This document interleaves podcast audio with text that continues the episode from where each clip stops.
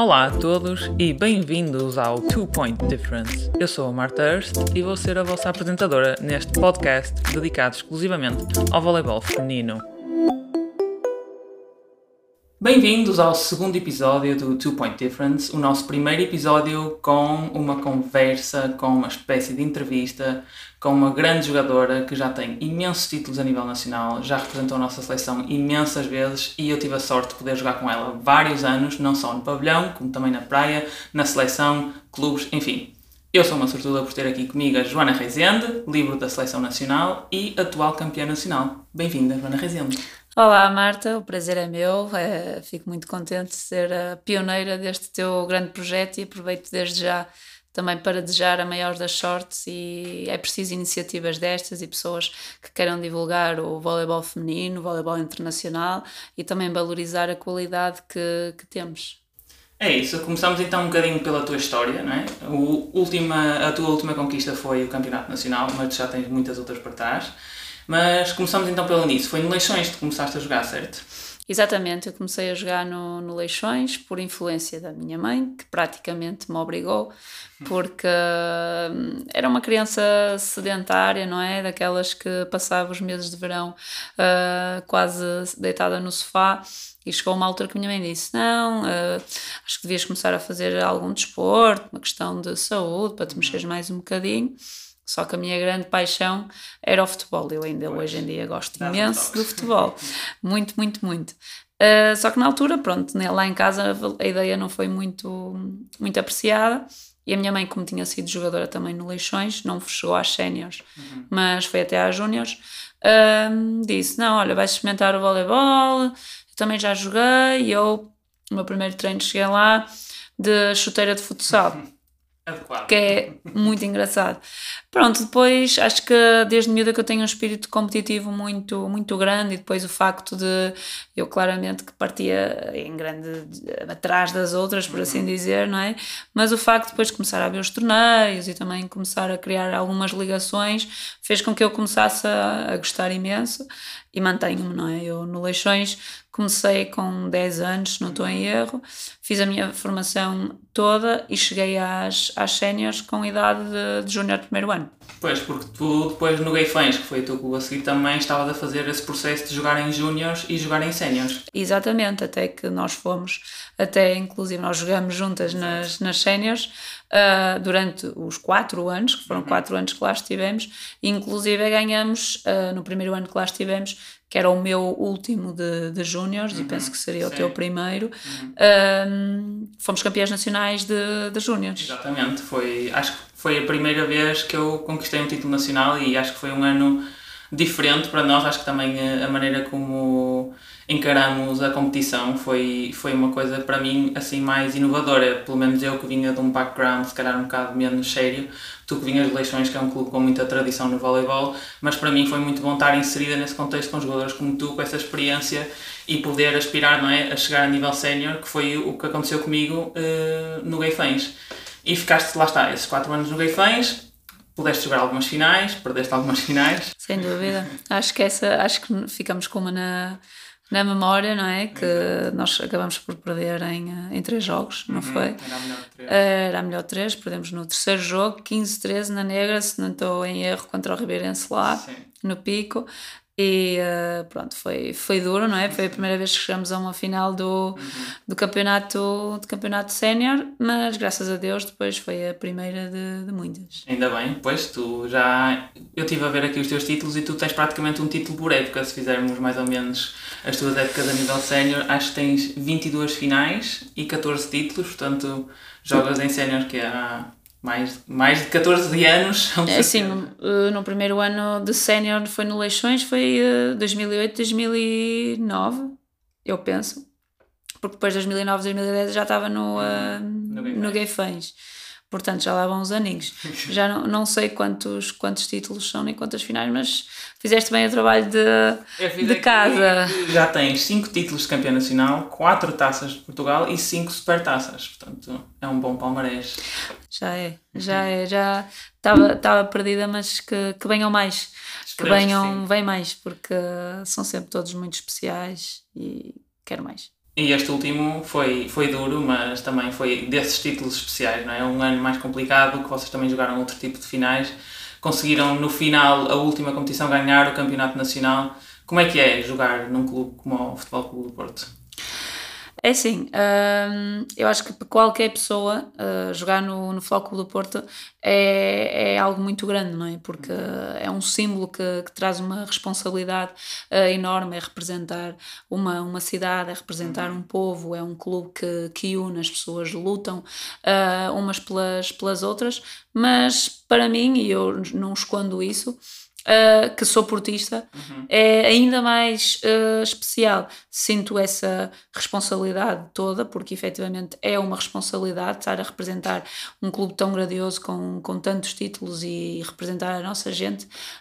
Um, mas também acaba por ser um, um orgulho muito, muito grande eu sentir também que as pessoas se identificam uh, comigo, com a, com a minha forma de, de estar no, no voleibol, uh, que sabem que eu, que eu sou portista e isso torna tudo muito especial. Eu às vezes estou, estou dentro de campo, por exemplo, nestes jogos, às vezes dou por mim a cantar. Eu estou a cantar as músicas enquanto.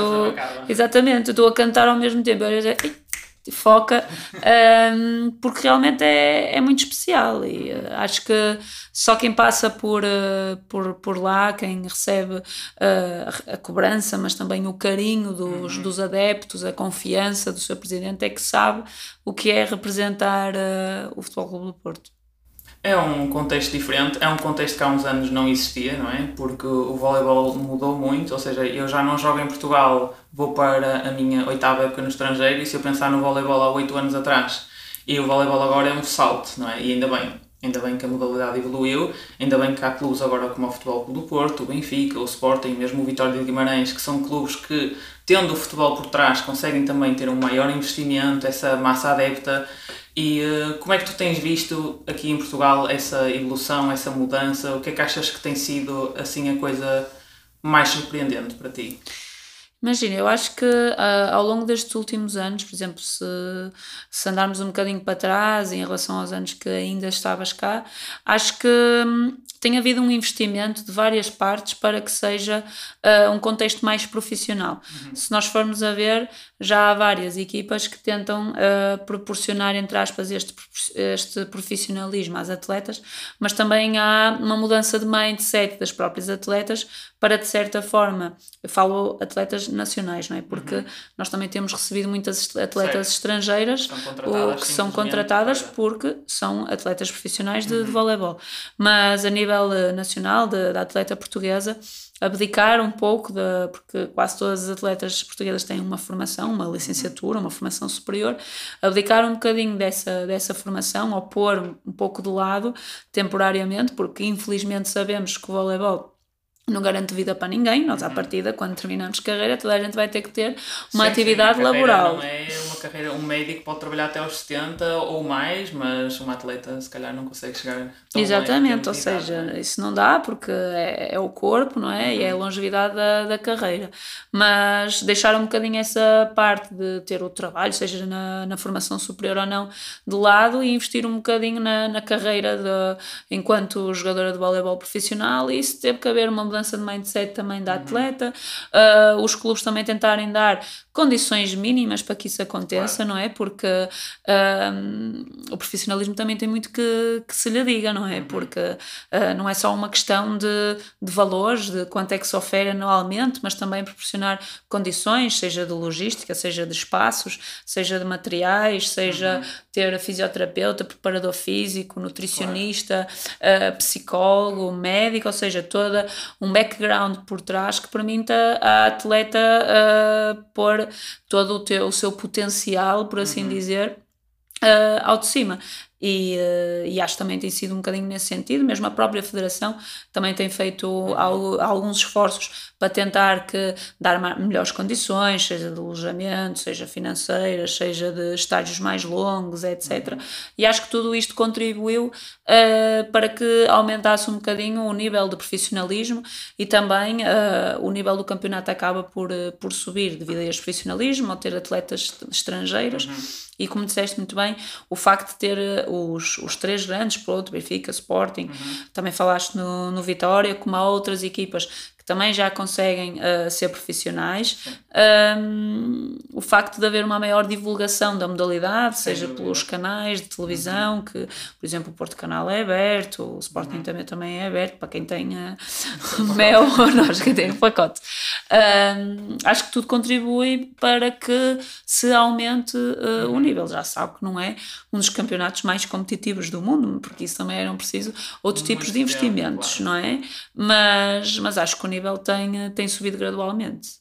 Então, esse mindset, tu achas que as atletas, as mais novas, que ainda têm que, lá está, fazer essa formação superior, ainda estão na faculdade, estão a ter essa mudança? Achas que é uma coisa que tem vindo a acontecer com algumas? Achas que tu, como já passaste por isso, tu própria tu estudaste nutrição, tu trabalhas como nutricionista, tu tens que gerir agora o teu emprego, não é? Com o teu outro emprego, basicamente. Certo. Mas no passado tinhas que gerir os teus estudos com lá está, uma modalidade que se calhar não era profissional, mas que tu tratavas de maneira profissional, ou seja, era uma coisa que nós falávamos, é, podemos, isto pode não ser um, um campeonato profissional, mas nós vamos trabalhar como profissionais. E, e achas que essa atitude agora é mais fácil, entre aspas, de se ter com as condições que se tem por trás? Achas que foi mais difícil na tua altura gerir os estudos e o voleibol? Ou achas que agora mantém-se essa dificuldade? Ou as coisas são mais fáceis porque os clubes também ajudam mais as atletas e têm mais condições? Acho que, acho que agora acaba por. Eh, acho que agora é mais fácil, até uhum. porque mesmo as atletas que estão nas seleções jovens são incentivadas a, a ter experiências lá, lá fora, no sentido em que, lá está, nós sabemos que eh, a reforma que nós eventualmente nem vamos ter, ou a idade para nos aposentarmos, é, é muito longo, falta, são muitos anos que uhum. temos que trabalhar. Ou seja, uh, investir um bocadinho na, na carreira de voleibol, eventualmente, não é deixar os estudos de parte, porque uhum. é preciso ter uma formação uh, superior, ou pelo menos ter uh, algo que garanta futuro, um não é? Um plano B. Uhum. Mas, eventualmente, atrasar ali um ano ou outro, ou, ou suspender temporariamente e depois retomar, acho que agora as atletas mais novas acabam por ser mais incentivadas também nesse sentido. E se calhar também como veem que o nosso campeonato é mais profissional, que já há atletas a jogar fora, como por exemplo é o, o teu caso, e que fazem isso há muitos anos, se calhar são incentivadas desde mais novas a ter essas experiências, a lutar por esse, por esse profissionalismo. E disseste uma coisa muito bem, que era o que nós falávamos na altura, que é, ok, nós podemos não ser profissionais, mas somos o mais profissionais possíveis, ou somos profissionais na nossa forma de, de estar. Exato. E uh, enquanto atletas, há muita coisa que nós conseguimos controlar. Esta questão do, do mindset e a forma uhum. como nós vemos uh, o desporto, e neste caso o voleibol, mas a forma como também nos cuidamos fora de, de campo, porque ser atleta não é só ser atleta naquelas horas que se passa uh, dentro do pavilhão. É, certo, é o descanso, é a qualidade do sono, é, é a alimentação, uhum. é uma série de opções que às vezes se tem que fazer em, se calhar, entretenimento da, da família, da, da vida social. E eu acho que isso agora também é mais abordado uh, nestas idades mais jovens. Mesmo a nutrição, e aqui uhum. falar também um bocadinho da minha área profissional, acaba por ter um papel agora que antes não tinha. Agora os clubes acabam já por ter uh, grande parte um nutricionista, uhum. com avaliações mensais, já uh, mesmo nas idades mais precoces, algumas palestras de intervenção para os encarregados de educação, e isso já vai mudando muita coisa. Já sabe que não é o ideal, que ainda temos que batalhar para, para lá para a frente, mas tem mudado, tem mudado e acho que tem sido num sentido positivo. Sim, sem dúvida. Foi o, o, que nós, o que nós dissemos. Se pensarmos no voleibol há 8 anos atrás, nós não tínhamos nutricionistas, nós não tínhamos preparadores físicos, nós nem Treinávamos ao final do dia. Sim, sim, sim. Musculação tudo, é? muito débil, se formos a analisar alguns contextos onde estivemos uhum. inseríveis. E agora acho que mesmo a nível do trabalho físico e da musculação há mais informação. Os clubes também já começam a ter preparadores físicos, a integrar sim. as equipas técnicas, que isso não acontecia não. há uns anos atrás. Era um treinador, um treinador adjunto, um fisioterapeuta e sim, sim. exatamente e e agora acho que acho que não que já há muitos contextos que têm outras condições de, de trabalho e isso também permite um, pelo menos que as condições estejam reunidas para que o atleta tente uh, pôr ao máximo as suas capacidades em, uh, em prática. Sem dúvida, sem dúvida. Uh, tu, como nutricionista, estás muito mais em contacto com lá está, a alimentação e, e tu sabes o quão importante isso é e o quanto isso também pode afetar a performance. É, é um emprego que para ti surgiu naturalmente ou foi algo que tipo não, no passado, quando tiveste que escolher o curso que estudaste, pensaste, ah, nutrição ou tinhas outras opções ou sentes que fazia sentido tipo um, entre aspas, juntar o desporto com algo que está inerente ao desporto, como a nutrição? Uh, para ser sincera, a nutrição não foi a minha primeira opção. Eu andei ali um bocadinho indecisa e eu ainda, ainda pensei ir para, para a medicina uh, na, na altura. Só que também uh, um aspecto que me fez colocar a nutrição como, como opção foi o facto de eu própria ter ido a uma consulta nutricionista na altura eu pedi para, para ter esse contacto com um nutricionista e uh, foi uma consulta na que seria a minha futura faculdade, que era a Faculdade de Nutrição, com o Dr. Vitor Hugo Teixeira, e eu gostei muito da, da abordagem e da consulta em si. Isso também despoltou um bocadinho o meu interesse. Uhum. E quando, quando pensei em ir para a nutrição, pensei, porque o Dr. Vitor Hugo é o nutricionista do, do Floco do Porto, ou seja, já ali eventualmente a, exatamente, a fazer ali uma, uma simbiose também entre o, o voleibol, neste caso, e a, e a nutrição. E foi um bocadinho nesse sentido que, que surgiu esta minha opção pela, pela nutrição. E foi complicado gerir o, o curso com a carreira não é, profissional que tentavas criar de voleibol? Imagina, eh, eu acho que uma das coisas que quando nós, e falo de voleibol porque foi a modalidade que eu, que eu escolhi, quando nós uh, praticamos desporto e principalmente quando é uma modalidade coletiva, nós também aprendemos um bocadinho a ter uh, a responsabilidade, porque é a questão de que tu não és o mais importante, o importante é a equipa e tudo mais, e acho que quando praticamos um desporto uh, também aprendemos a fazer uma gestão melhor do, uhum. do tempo. E como eu gostava e gosto tanto, uh, e já na altura gostava, uh, abdicar, gente, faltar aos treinos para mim era impensável. Tiro no pé. não, nem pensar, isso. Uh, mas também não abdicava da, da, da escola nem da uhum. faculdade. Se me disseste foi difícil, houve alturas que sim, principalmente quando coincidia com competições em que íamos lá para fora uhum. e isso implicava perder aulas faltar a exames. Uhum. Depois, com os exames, eh, eventualmente nós tínhamos a facilidade, entre aspas, mas isso também tem a ver com o estatuto de estudante-atleta, depois de, de ter outras datas para os exames, mas também não nos permitiam que tivesse assim tanto tempo para, uhum. para nos preparar. Ou seja, houve alturas, especialmente quando implicava competições fora, em que era um bocadinho mais difícil de, de gerir. Mas fiz o meu curso uh, bem, uh, concluí a minha licenciatura, quando também sei, tenho a certeza que quando me esforcei mais, ficou ainda mais, mais fácil uhum. de, de o fazer. Não quer dizer que tenha sido fácil, sim. Mas, mas, mas sim. E um, voltava a fazer tudo igual. Uh, houve exames que faltei, houve cadeiras que deixei para trás, isso uhum. aí também não é segredo nenhum e que depois terminei. Mas também vivi outras coisas que, que são inexplicáveis e são memórias para a vida, porque também jogava vôlei de praia também, como Sim, o verão era início. Ocupado. O verão era ocupado, eu joguei umas universidades, eu joguei uhum. um mundial universitário e são experiências fantásticas. Ou seja, eu não trocava isso por eventualmente, eventualmente não ter reprovado, não ter deixado uma cadeira para trás. Conseguiste fazer tudo e consegui fazer tudo. tudo um, pode não ter sido sempre a primeira, mas consegui fazer tudo, concluí o meu, a minha licenciatura com, com mérito e, e, e em paralelo ia tendo experiências que eu classifico como para a vida e indescritíveis. Como tu disseste ainda agora, uh, o desporto, seja voleibol ou outra modalidade, não é? Quando nós somos atletas e temos lá está que ter este, este background dos estudos e tirar uma licenciatura e queremos ter esse plano B, eh, na realidade isso permite-nos organizar melhor, não é? Nós temos 24 horas e nessas 24 horas temos que encaixar isto, isto e aquilo e o descanso e não sei o quê e Sim. quer ir passar tempo com os meus pais, etc, não é? Fazer esse equilíbrio. Ou seja, tu achas que o aspecto mental de a tua posição é muito específica, não é? De ser livre, ou seja, responsável por recepção e defesa, basicamente. Tu tens que ter uma base mental muito forte. Achas que essa, essa gestão, esses tempos difíceis também uh, da tua vida passaram para o jogo ou foi mais do jogo para a tua vida? Olha, eu acho que acaba por ser um bocadinho de, de ambos, porque desde, desde essa altura e desde nova. Eu acho que fui desenvolvendo uma paixão muito grande que eu sempre pensei, não, eu, eu gosto mesmo disto e quero continuar a jogar, não sabia eventualmente onde é que poderia uhum. uh, chegar, mas sabia que queria, que queria muito e então o voleibol efetivamente era uma prioridade na minha vida, uh, da mesma forma que os estudos também eram.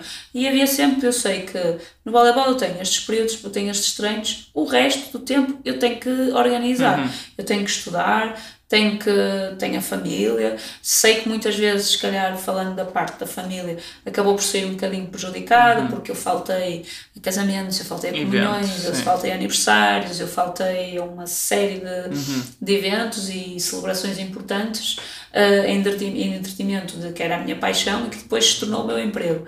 Um, a parte social muitas vezes também saiu uh, afetada, não é? Também faltei a muitas coisas, disse que não a muitas saídas ou a uhum. muitos jantares, mas isso é porque fui eu que quis, eu, eu escolhi assim. Certo. E uh, o, mindset uh, acaba por ser muito importante, que é tu, tu estabelecer as prioridades para, para a tua vida e organizares a tua vida e o teu tempo uhum. em função disso. As minhas estavam bem definidas, que era o voleibol e a faculdade. Depois o resto ia tentando gerir. Encaixar e acho que peças. vivi, eh, mesmo naquela altura, se me perguntares, por exemplo, os tempos de faculdade, uhum. as praxes, sim, os convívios, sim. as saídas à noite, isso acabou por ficar tudo um pouco de parte. Não vou ser uh, uh, mentirosa nesse sentido, porque ficou, eu abdiquei.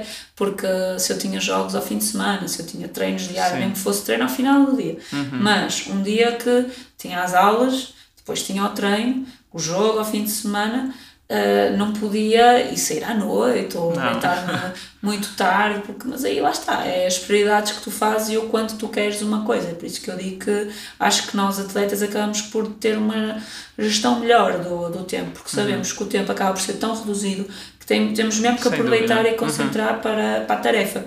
E acho que também podemos colocar isso no, no jogo também, falando um bocadinho do, do mindset. É, eu acho que todos os dias, quando nós vamos treinar ou quando entramos no campo para jogar, mas a maior parte do trabalho até tem que ser feito é no dia a dia mesmo, uhum. porque é no dia a dia que nós nos preparamos para os momentos competitivos. Um, sempre com aquela perspectiva de tenho, tenho mais um treino, em que é que eu posso ser melhor, o que é que eu tenho que melhorar, o que é que eu posso fazer para conseguir desenvolver o meu potencial. E isto também, se formos a ver, não é organizar o tempo, mas também é organizar as prioridades e uh, uhum. voltarmos para a tarefa. E eu acho que isso é, é muito bom e nos faz a ser atletas mais produtivos. E uh, achas que uma livro tem que ter um mindset diferente de outras posições? Ou achas que o facto de não ser uma posição que pontua também traz outra, outra espécie de visão do jogo? Como é que tu sentes essa responsabilidade? Não só a responsabilidade que tu ganhaste pela, pela tua carreira, não é? O, o impacto que tu tens nas equipas em que tu pertences, mas também da tua posição em específico um, como é que tu achas que, que o teu mindset tem que ser ou aquilo que tens que transmitir aos teus colegas, sendo que tu és a única da equipa que realmente não consegue, não consegue pontuar e o jogo ganha-se através dos pontos que se fazem? Pois é, pessoal, a Joana Rezende é uma atleta tão experiente que tivemos que cortar este episódio ao meio e vão ter que esperar para o próximo episódio para ouvirem a resposta a esta pergunta. Espero que tenham ficado com vontade de ouvirem o próximo episódio e todos os outros que venham a seguir. Obrigada e até à próxima!